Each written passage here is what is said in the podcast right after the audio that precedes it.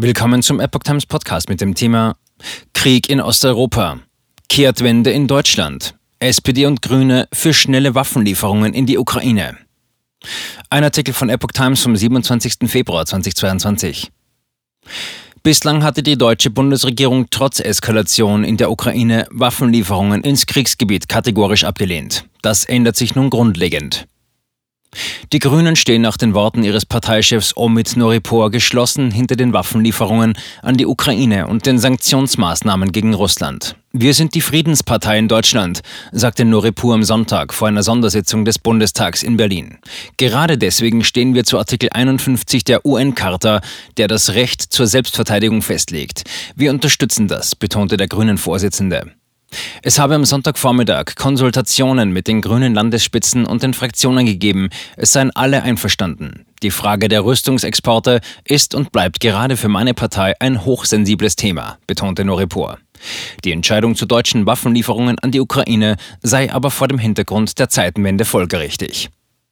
Bundeskanzler Olaf Scholz hatte die Waffenlieferungen mit den Worten begründet, der russische Überfall auf die Ukraine markiert eine Zeitenwende. Es sei Deutschlands Pflicht, die Ukraine nach Kräften zu unterstützen.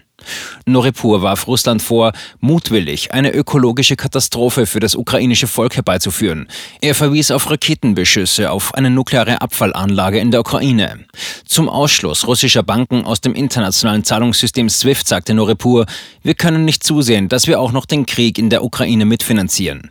Der grünen Vorsitzende sprach von einem Krieg mit ungewissem Ende. Alle Lebensfelder würden betroffen sein.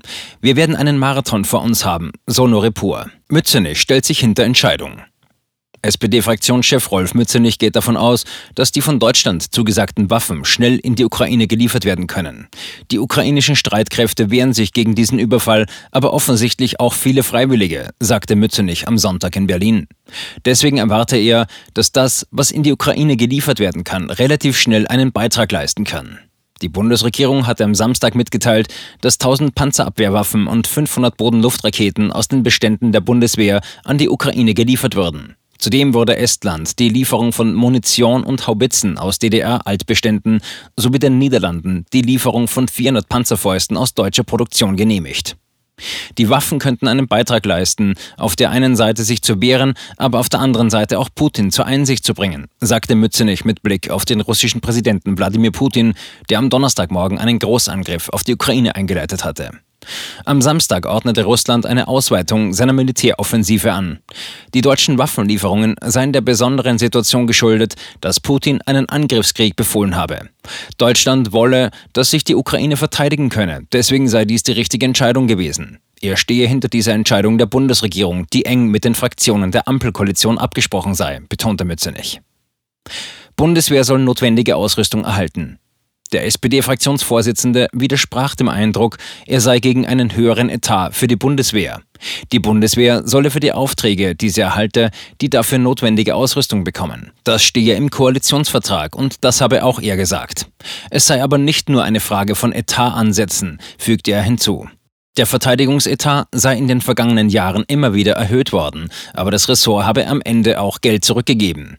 Es gebe Nachbesserungsarbeit in der Frage des Beschaffungswesens und in vielen anderen Dingen. Mützenich betonte die Notwendigkeit, stärker mit den europäischen Partnern, aber auch der NATO zusammenzuarbeiten, um sich besser zu ergänzen. Der SPD-Politiker sagte zugleich, ich bin für eine weitere Verstärkung der Bundeswehr in einer Situation, wo mehr und mehr die Bündnisverteidigung in den Vordergrund unserer Sicherheitspolitik rückt. Die Bundesregierung hat am Samstag in der Diskussion über Waffenlieferungen eine Kehrtwende vollzogen und will nun Waffen aus Bundeswehrbeständen an die Ukraine liefern. Die USA, Deutschland und weitere Verbündete vereinbarten zudem einen Ausschluss russischer Finanzinstitute aus dem Bankenkommunikationsnetzwerk SWIFT. Bei einer Sondersitzung des Bundestags an diesem Sonntag will Scholz zunächst eine 30-minütige Regierungserklärung abgeben, gefolgt von einer zweieinhalbstündigen Aussprache der Fraktionen.